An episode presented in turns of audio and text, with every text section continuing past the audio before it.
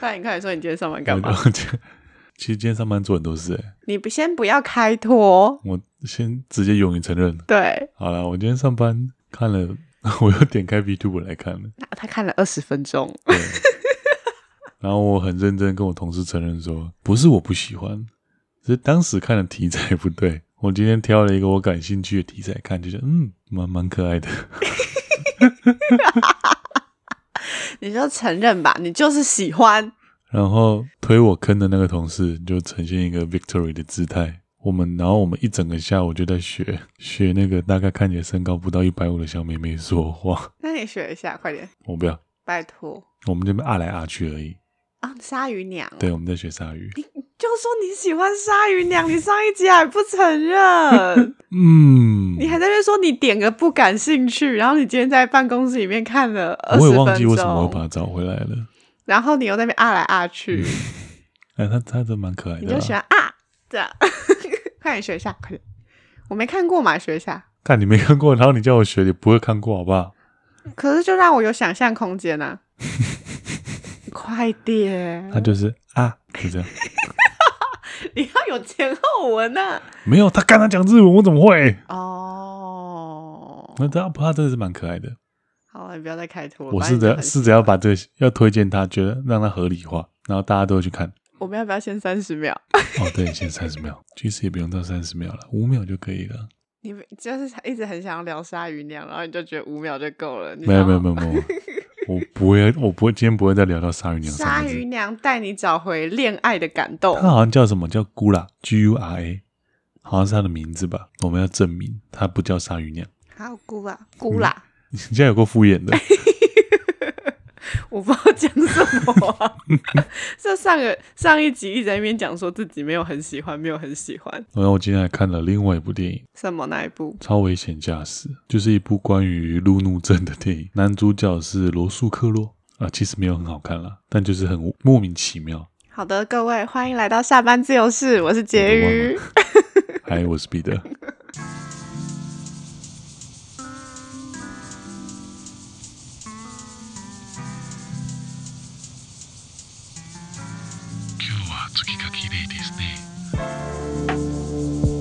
直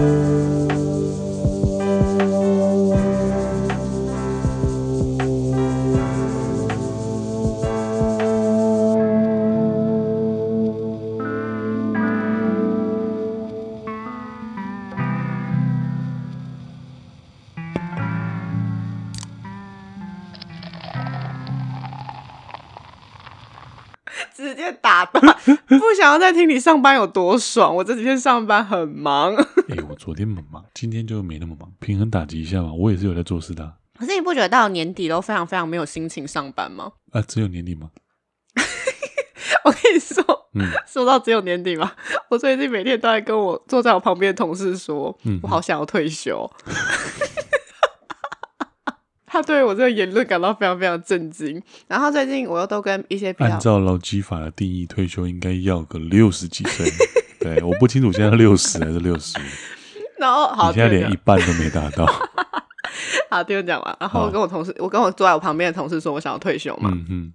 然后因为我们要外出，跟比较资深的先辈。对，还不让他班跟比较资深的医师出出门。然后我今天就在路上，因为今天真的太冷了。嗯，我就在日上路上发自内心跟那个医生说，我真的觉得不能一个礼拜工作五天。嗯，然后那个医生就看了我一眼，说：“我们以前一个礼拜工作六天。”哦，对对对对，对，他一定觉得我是一个不知足的烂草莓。那时候还不是周休二日，对，好像还是周休一日，然后后来变成隔周休二日。之类的，我也才到现在周休二日。对，我就是连周休二日都没有办法的孩子。欸、那那医生蛮资深的，很资深啊。对，对对，跟我爸年纪一样。对，那应该是。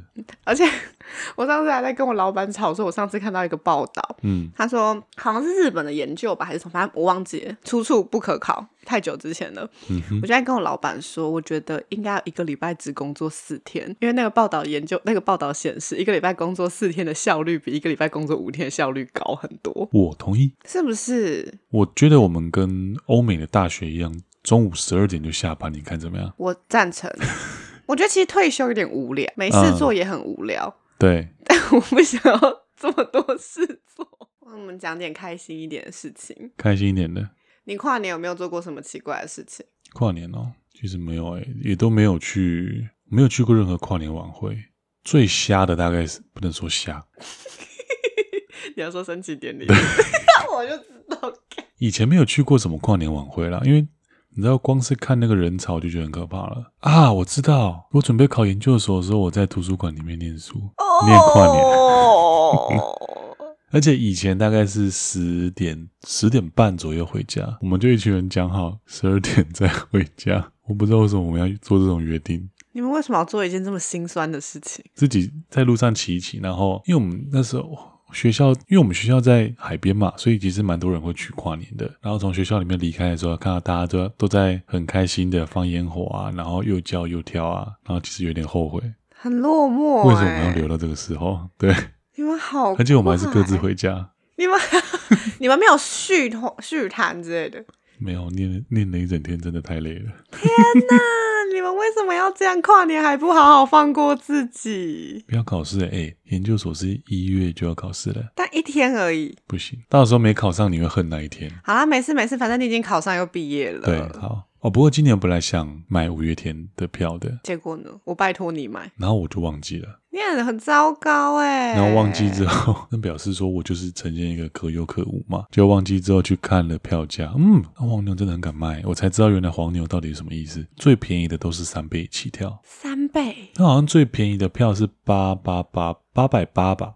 嗯，然后黄牛卖到四千多块，哇哦，超级干嘛！而且那个位置都是在最上面，有的甚至是视野遮挡的区域，几乎是看不到的。但黄牛还是卖到这个价钱。好啊，算了啦，代表我们这个跨年跟五月天没有缘分。你可以去国庆升旗啊！我不要，我完全对国庆升旗这种活动一点兴趣都没有。我跟你讲，很多人邀我去，然后我每年也都会看到 IG 或是 Facebook，就是都会很多人。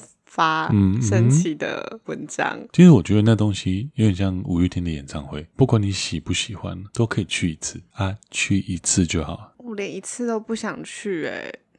我其实去过一次，但我觉得你是不是后悔了？倒也不是，那感觉我觉得其实跟跟中华民国还是台湾其实没没什么关系，有点像是你新的一年的开始。那它毕竟是最起码是国家层级的事情，大家一起开始那一天的感觉。你也可以去小学的，但是那感觉那感觉不一样，因为你知道去小学升旗台，那就是你们自己去玩的事情啊。但是自己玩不是比较开心？你去，可是你去新年典礼比较会有那个仪式感。那你真的有觉得你那一年特别的有动力、有冲劲，觉得国家在后面守护你吗？哦，跟国家没关系啊！我那天回去就直接在无眠了。你还不是最后睡到中午？没有，那个当下就是是不是睡到中午？差不多。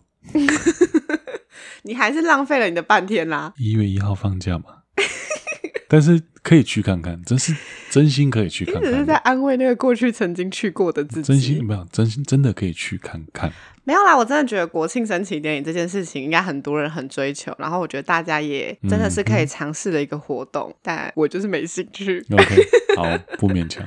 对，但是我觉得大家都这去了，我猜应该不会后悔。嗯，就是至少当下那个气氛应该是觉得很热血、很感动、很开心，觉得很多人陪伴的感觉。没有到感动，但你会觉得嗯自己很棒，大家就呈现这种没有人会在乎的心情，为早起的自己喝彩。对，像是这样。啊，就是那种成就达成那个勾勾，把那个对其实重点不是国庆，重点是一年的第一天，然后你参加了一个仪式，是这件事情。如果是一月一号百货公司周年庆发折价券，可能感觉会差不多，你的成成就感可能会差不多。好吧，我就这样子敷衍过去喽。没有问题。哎、欸，不过那天看到一篇文章，我觉得蛮酷的。我后来有贴给你嘛，对不对？立陶宛那一篇啊，对，你现在要转这么硬是不是？对，我就是。你说的是立陶宛的那一篇文章，对啊，立陶宛那一篇，明明就是我看到的，手在那边。干，那你那你总讲，你总讲。我不要，我就是要这样子。那你要先讲一下吗？可以啊，我们那天其实就在查跨年这件事情的时候啊，嗯、我们就看到立陶，就是每一个国家都有一些自己跨年的习俗。对。就是大家不外乎就是什么放烟火啊，然后会有一些。西班牙是吃十二颗葡萄吗？对对对对对。对然后我们可以推广吃十二颗蛋呢、啊。好干的感觉哦！不要理我。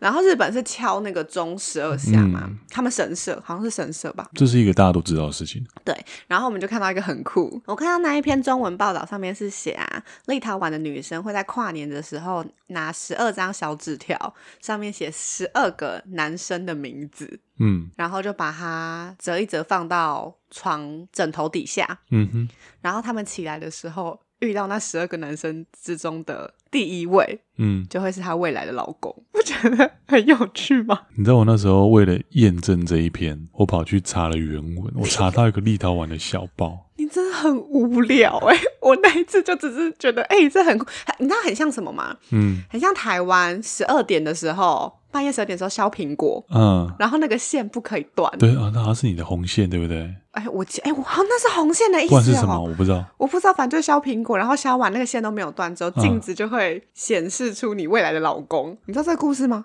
啊，好像有，但是总觉得好像是会看到鬼的东西啊。对，就是很多很多，还有很浪漫的版本，也有很恐怖的版本。我听到十二点对镜子喊血腥玛丽的。Shut up。OK fine，但是我后来去查了。我看到他其实不是那么不是那么心想事成的活动吗？我看到了他们立陶宛的版本是，其实你要写，你要准备十三张纸条，所以要写十三个人吗？十二个人，一张是空白的，然后然后你隔天起来随便抽一张，抽到的那个名字会是你将来的老公。你如果抽到白纸，你就是一辈子单身。哎、欸，这个。他是一辈子哦，他是一辈子。你那个时候给我看那个文章，因为毕竟我是英文的文嘛，uh huh. 我就是很顺看过去。我以为他是说那一年会单身呢，一年吧？你每年都会重抽一次吧？哦，好像是一年而已啊，好险，好险，好险，是不是？对，我重看，我重看了一遍，还好。吓死，吓死，吓死！只有一年，应该是只有那一年，只有一年。哦，没事，没事。一辈子的话，我想大概有一半的女生不会再玩这件事情了，根根本不会有人想玩那个游戏。而且这好像是男生、女生、女男生也可以玩。看到底你是文盲还是我是文盲？我觉得，我觉得这一集可能会有人去抄十二个明星的名字 放在底下。我觉得绝对会有人这样做。我要抄谁？我现在已经开始在想名单了。我推荐你直接写十二个金城武、金城武、金城武、金城武、金城武、金城武。对耶，这是 bug。干，那肯定叫你写不一样的哦。哦啊！如果大家真的写了金城武、彭于晏之类的，凑了十二个上去，抽到了，就不要很邪门的，每一个人都抽到空白的。那是婕妤说的，不是我说的。不是，我是说你写那种不可能的人物啊！算了，这不能说不可能。那我们征求征求几个志愿的，男生女生都好，你就十二个都写不可能的啊！你如果明年单身没差的话，你们就抽一下啊！真的抽到白纸，跟我们说一声。哎、欸，班杰明，你要试试看。我绝对写一封英文信，做一份报告给同一份立陶宛的小报，请他报道这件事情。呼喊班杰明，班杰明，我觉得你今年可以试试看。哎、欸，班杰明有时差，那有关系吗？没差吧。OK，好。他们他们还有一个游戏是类似像抓周那样，也是跨年玩的吗？对对对，刚刚那个是姻缘嘛。嗯然后这个那也是应该也是每年玩一次，放钥匙、戒指、一杯水，还有一点钱，然后用抽的。他说，如果你抽到戒指的话，你会结婚；那你抽到水的话，你的另外一半会酒精成瘾。为什么？我不知道啊，他是这样写的啊。那钥匙的话是会搬家，拿钱的话。那你表示你新的一年会蛮有钱的，哎，他好像只有这几个选项，一二三四，只有很偏颇的四个选项，哎，而且为什么只抽到水会这么糟糕？对吧？我怎么知道？你不管，其实你不管抽到钥匙或者是抽到抽到钱的感觉都不错啊。我觉得全部都不错，除了水之外啊。对，而且而且你知道那个时候你传这篇文章给我的时候，嗯、因为我讲了英文不好，所以我反复前前后后看了很多次。我想说，这真的是酒瘾吗？是酒瘾没错啊。我怀疑了自己的英文能力一下。哦，这也太糟糕了吧！你一个跨年，嗯、然后你抽到了这个，很触眉头哎。对啊，跨年的习俗不是应该都是让人家就是得到运气，就是嗯，即便就是你顶多顶多就是你没有得到这个运气，就是平平庸庸的一年。对，然后这直接诅咒你。而且你知道，前一个单身的就只有一年，但是通常是直接诅咒你另外一半诶。对，通常你另外一半如果有酒瘾的话，都不是一年之内可以解决的事情，绝对会延续到下一年。太可怕了，太可怕了。那你那天不是因为我们聊到立陶宛在找另外一半这件事嘛？然后你后来不是有讲到说，你那时候看那一部是叫什么《Real Love》嘛，对不对？对，我不知道中文是什么哎、欸，就在 Netflix 上面的有一部日本的恋爱实境节目。反正你直接搜寻《Real Love》会找得到了。没错，它是一个非常非常非常猎奇的恋爱实境秀哎、欸，嗯、因为其实我是一个非常非常喜欢看恋爱实境秀的人，我真的很无聊。啊！我真的你说你喜欢看那个，我真的蛮意外的。不是你的那个真的很真，很发自内心，对不对？不是因为我明明知道你是假的。没有，我是真的。你是真的。我是真的。好，就是很多很多恋爱实境秀，其实干嘛啦？没有。我还沉浸在你很喜欢看恋爱实境秀的震惊之中，就像你喜欢玩恋爱养成游戏是一样的道理啊。不是，我其实不喜欢看实境秀。为什么？我觉得都都很假。越好看的通常套路套路感就越重，我不喜欢这种，我不喜欢这件事情。好，那我更正一下我的说法。我喜欢看，我喜欢看恋爱实境秀，嗯，但我只是喜欢那个氛围。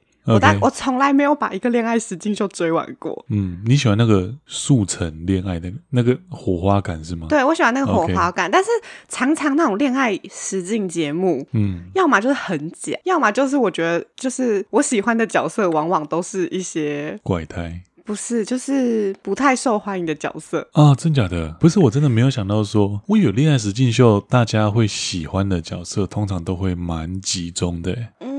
我觉得不一定吧，嗯，因为要怎么讲，我不知道是不是因为我看的恋爱实境秀都是，就是好，我都我都看日本的为主，嗯嗯，因为日本恋爱实境秀往往都是一群人可能一起在聚集在同一个地方，对，像双层公寓好了，就他们一起在同一个地方住，嗯，或者像是恋爱巴士那样子，他们可能就是一个旅行，嗯哼，类似这种，然后就会有主持人，主持人就会看着他们的活动嘛，活动互动过程，然后给予。跟我们一样，他们是以观众的视角，他们是以观众的视角在评论这些人，嗯哼，这样。但我不知道是日本人的，你说日式吐槽的那种风格吗？不是，我觉得不知道是日本人，就是整个都是一个非常比较注重表面功夫的，哦，对，的民族，对，这样，所以我就会觉得他们的互动都超不真诚的，嗯哼，就是反而就是比较真诚的人。他们就会觉得这个人很没礼貌，或者是什么，反正他们每次想一件事情，他们都要想超多的。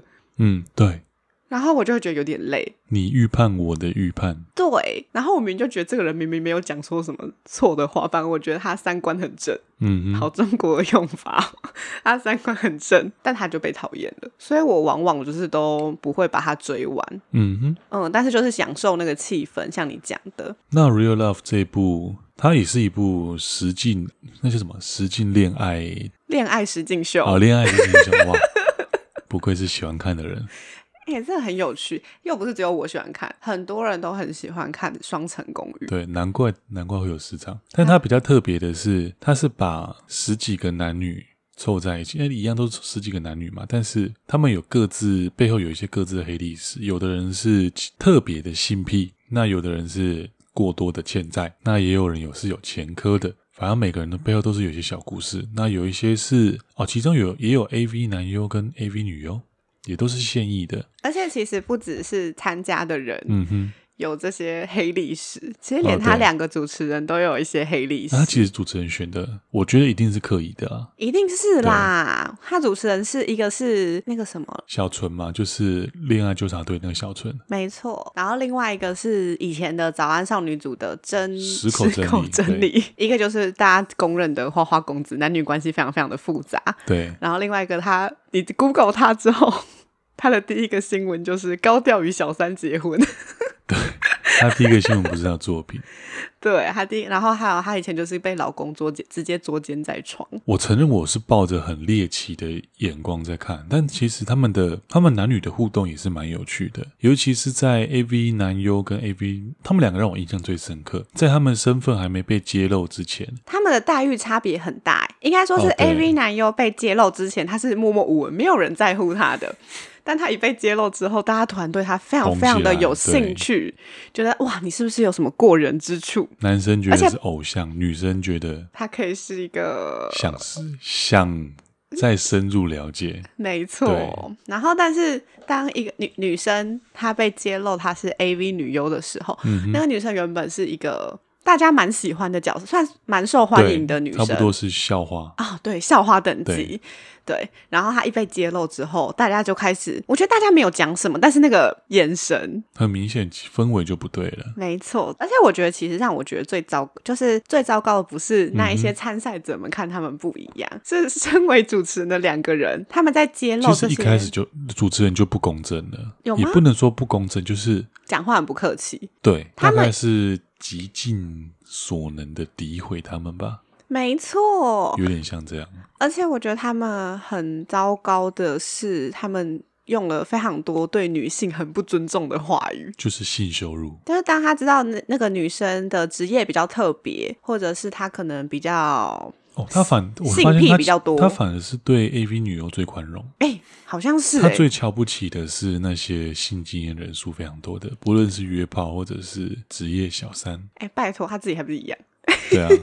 我觉得这是好，我觉得我们讲到这边，我觉得我们非常 批评的这个 OK 节目非常非常的多。但是我觉得它算是我最近看到的一些恋爱实境秀里面算是非常非常特别的。而且我觉得最特别的是，就是即便这些人。黑历史这么多，或者是好像他们在性的经验方面非常的开放，嗯、非常的。不过，其实我觉得很有趣的一件事情就是，他们经验人数比较多的，他们在恋爱这件事情上还是很害，恋爱互动上还是很害羞。对，我刚刚想讲有的是蛮害羞的。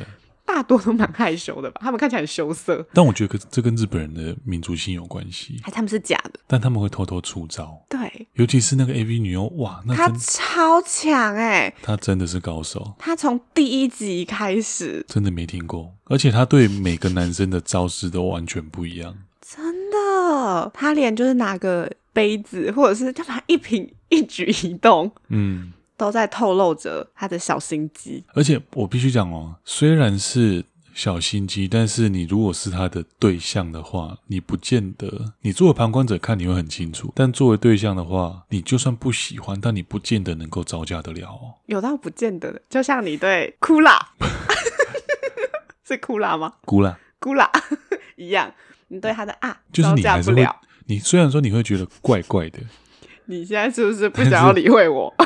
有一点，不是，就是你会觉得怪怪，但是你没有办法应对。但我觉得，我觉得恋爱小心机其实有点像要这样子，你要让人家比较，你是比较强势的人的话，但你不能让人家感到不舒服。你要感受到你必须要为自己创造机会。对，所以后来你又推我看了那个吗？我到底这个礼拜推你看了多少这种恋爱实境秀？我大概。二十几年，二十几岁，我没有看过这么多恋爱实境秀。我又推荐了彼得另外一部日本的综艺节目，叫做《有点心机又如何》。嗯哼，我觉得他，我觉得这部，反正他就是在教导说你的一些恋爱小心机、联谊的小心机，对，如何在联谊上面吸引你喜欢的人，或者是成为一个受欢迎的人。你要被注意到，没错。而且其实我觉得他的主持人也非常非常的有趣。嗯哼，他是两个女主持人跟一个男主持人。哦。男主持人他就是大家熟悉的《双层公寓》里面的其中一个主持人，叫做山里亮太。在台湾更有名的是，他是苍井优的老公。嗯，然后他其实，在《双层公寓》里面啊，他扮演的主持人的角色，就每个人都有一个人设嘛。啊，对。他的人设呢，就是一个臭直男，嗯 嗯、然后就是一个零恋爱经验、跟恋爱是绝缘体的人。我才不信能够把到苍井优。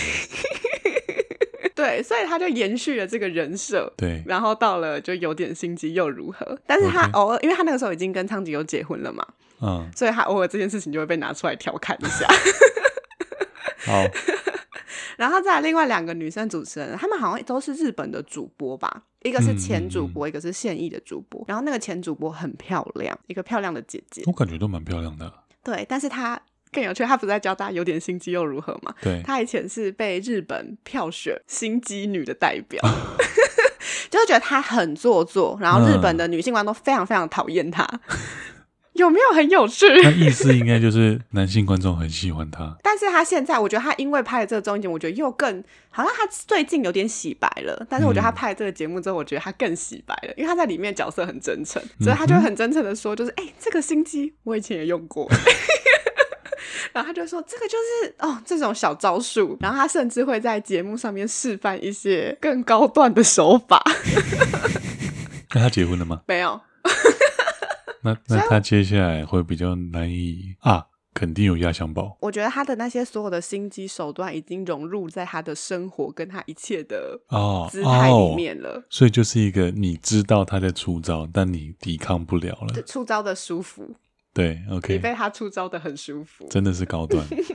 而且我觉得它里面，我们再讲一下它里面一些小片段好了。嗯，它里面就有些就会教你说，就是一般我们以前不是我们印象中那种少女漫画或是偶像剧好了，嗯、不是都会女生拿水给男生喝，或男生拿水给女生喝，然后他们觉得很像自己在心里小 OS 说间接接吻嘞，或者什么，大家应该都有看过这种恋爱桥段吧？嗯、有有有。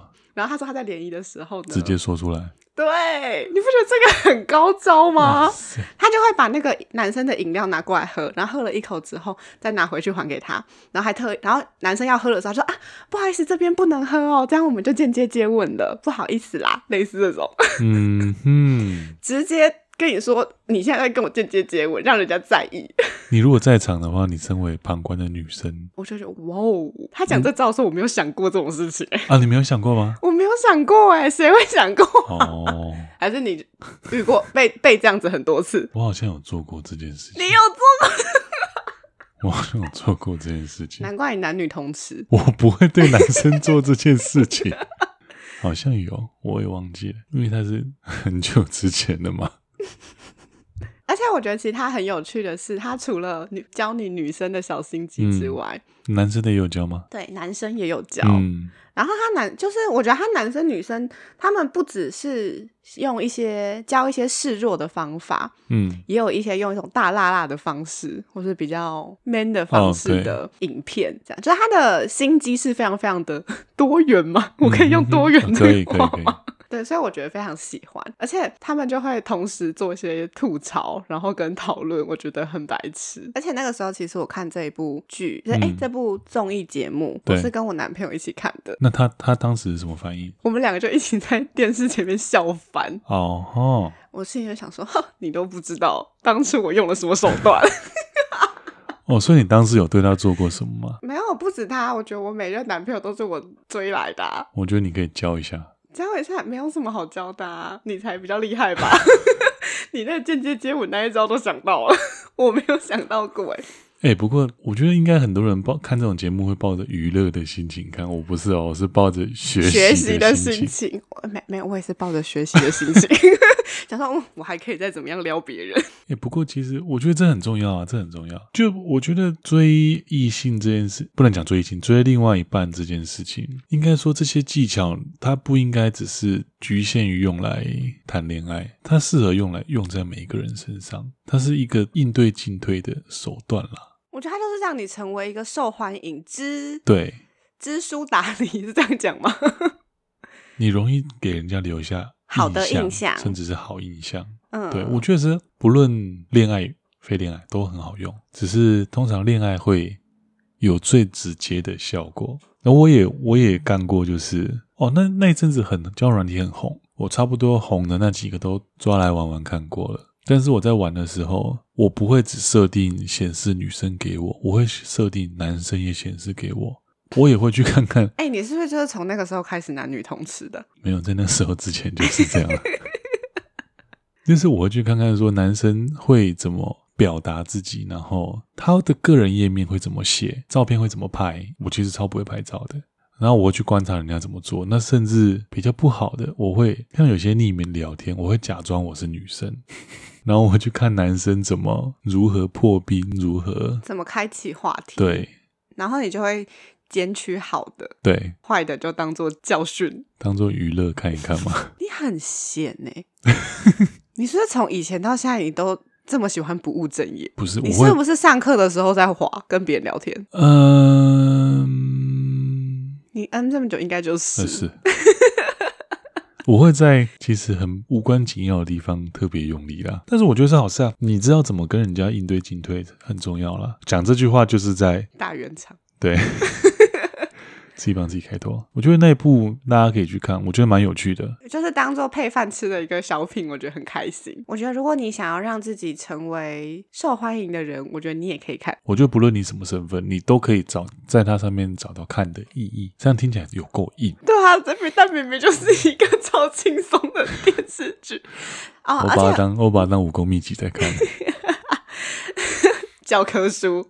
对，可是我还蛮喜欢，就是他在第一集的时候，他的那个女主持人就为了这一出，最为了心机而下的一个注解。嗯哼，因为我讲，就那女主人就很漂亮，然后就一个被大家公认的做作女。好了，嗯，虽然很漂亮这样，但是她就直接说了：“你看我会这么多心机的东西。”我现在还不是一样，嗯、没有男朋友，也有结婚。然后他最后下的注解就是心机不过就是临时抱佛脚而已。哦，对。而且他从第一集就这样讲，我觉得其实蛮好的。这只是技巧啦，这不是你真正得分的内容。这哎、欸，我可是我真的讲到这里，我不相信。我觉得女生就算就算是男朋友、嗯、是跟你告白的，嗯，我每任都是男生跟我告白的，应该吧？不是很确定，不知道啊。但是我觉得女生都会有一些，男友会听哦。我觉得女生都会有一些小小的心机吧，嗯，就会刻意就是制造一些巧合。我觉得不管男生女生都是，当然了，刻意刻意选在 刻意走路的时候硬要经过他座位旁边，对啊，或者是硬要约吃宵夜的时候硬要说，哎，那怎么不找那个谁谁谁？嗯哼，硬要坐在他旁边，硬要说，哎，你这看起来很好吃，哎。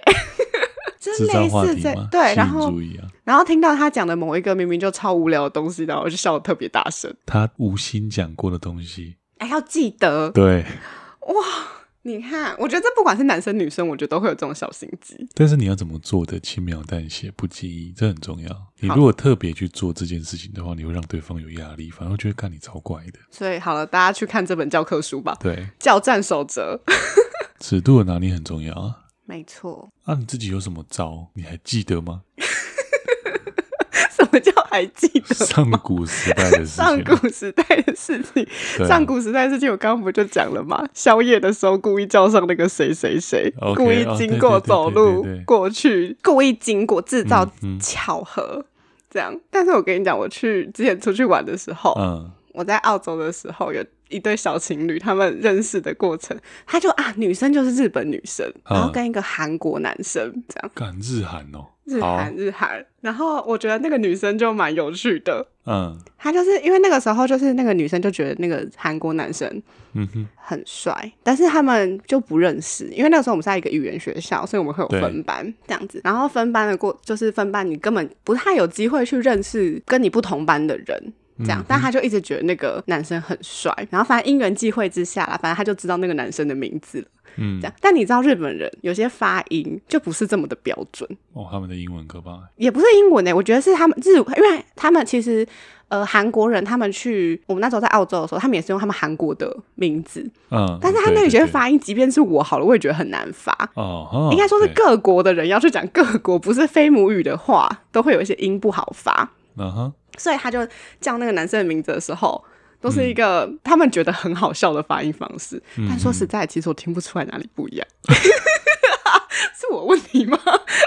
嗯，好了，那那你起码英文你听得出来哪里不一样吧？英文听得出来，啊、那你口音不一样，还还行啊。对，所以那个女生啊，她就从那一次开始之后，她、嗯、自己也是没有特别觉得怎么样，那她就每次故意嗯。看到那个男生在远处的时候，就大喊那个男生的名字，就很刻意的只有喊他吗？还是？那就他们可能一群朋友在那边，啊、然后他就会开始、啊、就只要特别是那个男生在的那个群体里面，他就会跟那一个群体的人打招呼，一个一个点名了，对，一个一个点名，然后大喊那个男生名字，啊、然后那男生名字就觉得这个女生为就很想要纠正这个女生她讲她名字的嗯哼方式，嗯、但是那女生也没来理他，啊、可能没有要管了。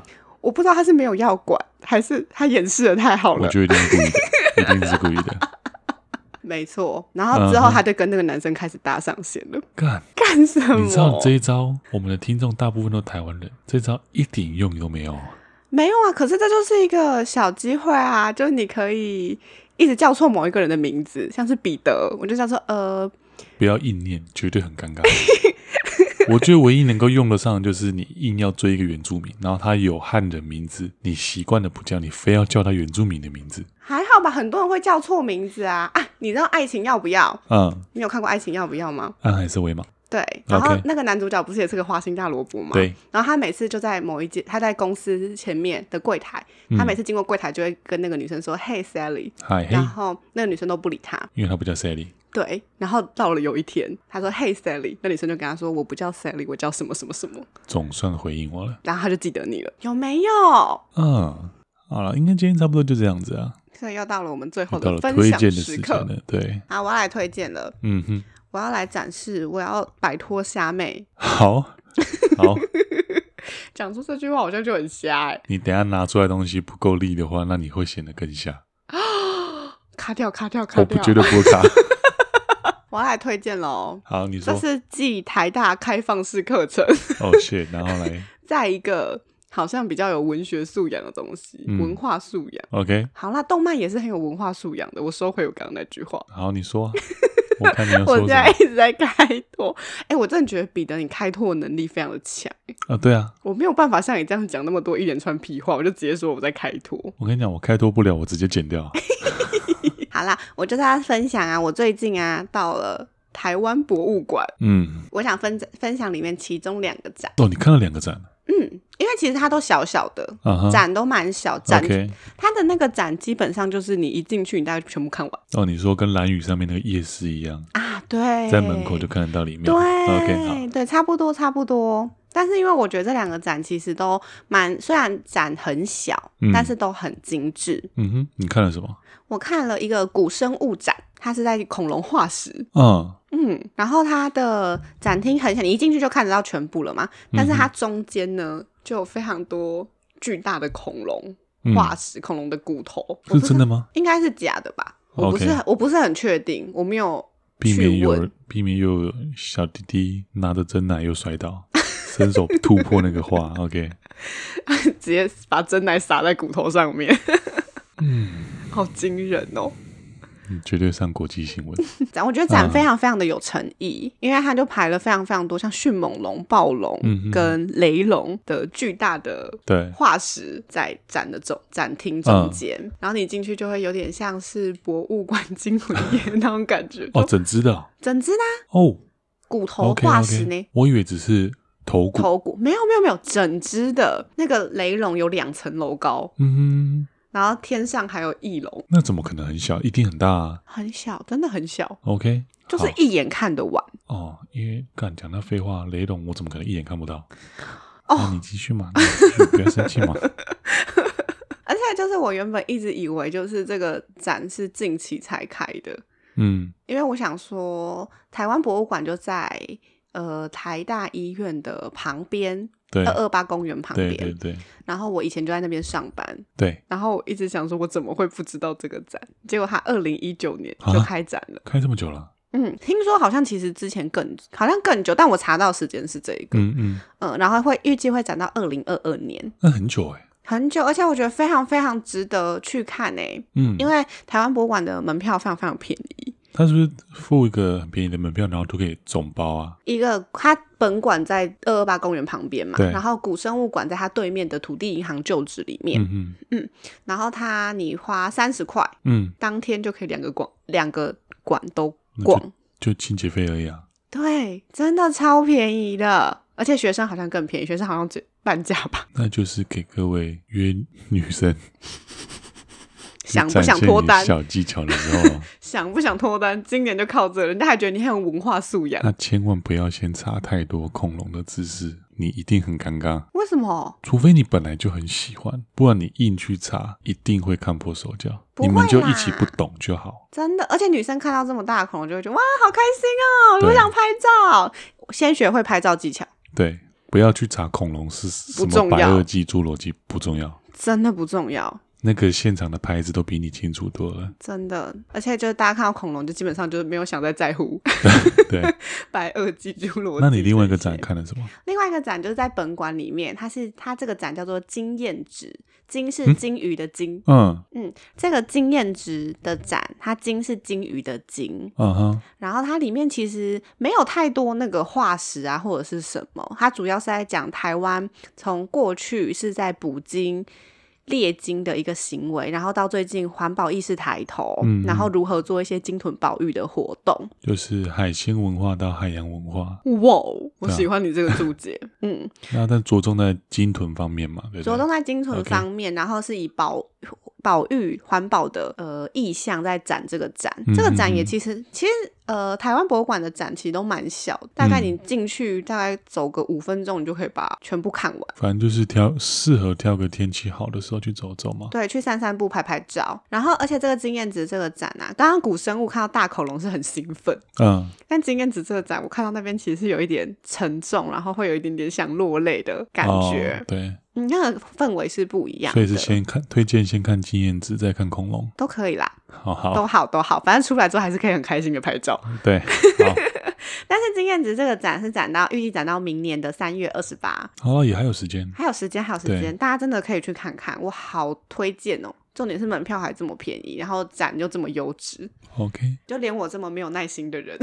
如果都可以好好看完，应该大家挑个好天气可以去走走啊。我那个时候是跟我男朋友大概跳个一个下午吧，然后还拍了一些照，那很不错啊。而且我跟你讲，古生物展，嗯，我们那时候去的时候，他们的那个什么啊，他们是那个叫什么，反正就有一个布偶装的五只布偶装。你是说恐龙布偶那东西吗？不是恐龙，他们是台湾。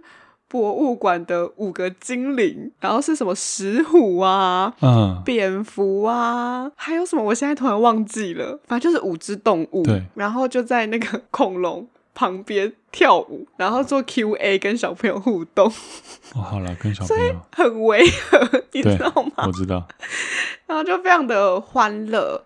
然后小朋友一看到那些布偶们就开始蹭上去，然后就很兴奋，然后就排排坐，因为它是在一个阶梯上面。嗯嗯嗯。大家没有在在乎恐龙，大家就一排小朋友坐在那边看那五只小布偶娃娃们表演。没关系啊。我觉得成人可以避开这个时段。但是我觉得让小朋友对这件事情感兴趣很重要。我觉得是很好的，因为毕竟它这是一个真的是以世代为单位去传承的观念啊。没错，但是小情侣们在那边会很煞风景。对，好了，换你分享了。换我分享，我们今天聊的是恋爱的技巧嘛？那离我们很远。我今天想分享的是，你听过有一团叫做随性吗？嗯，我知道。大家最熟的应该是想你点烟嘛？哎、欸，我有跟你讲过吗？嗯，什么东西？我又要讲不尊重话了。你说，想你点烟。你跟那个卷烟，你老是搞不清楚。还有另外一首，还有另外一首，还有吗？没有了吗？好像就这两首，是不是啊？OK，永远挡一根啊！对，而且他们发的时间很相像，好不好？没有挡一根太新了，真的吗？想你点烟跟卷烟大概应该说红起来的时间差不多。对啊。但是挡一根，挡一根又更新，新很多。不重要，就他们红起来的时间差不多，所以我听的时间点差不多。嗯、OK，然后我就分不出来这几首歌。好，而且他们是哪几个乐团？嗯，随性美秀，美秀，美秀，挡一根也是美秀的。好的，好，他们很像啊。我没有办法同意你这句话。嗯，但我绝对留着。要骂婕妤的冤有头债有主，都很好听。但我要分享的不是这首，是一首歌叫《随性的 Vivian》，他是在讲徐若瑄吗？不是那个，那个 Vivian 是伍佰的，他是在讲他很久很久以前在网络上网络交友，然后谈恋爱，最后失恋的故事。这跟我们今天的恋爱小技巧没有，因为他最后一句歌词是“原来这就是失去的青春”，这是今天恋爱小技巧唯一能够让我想到的事情。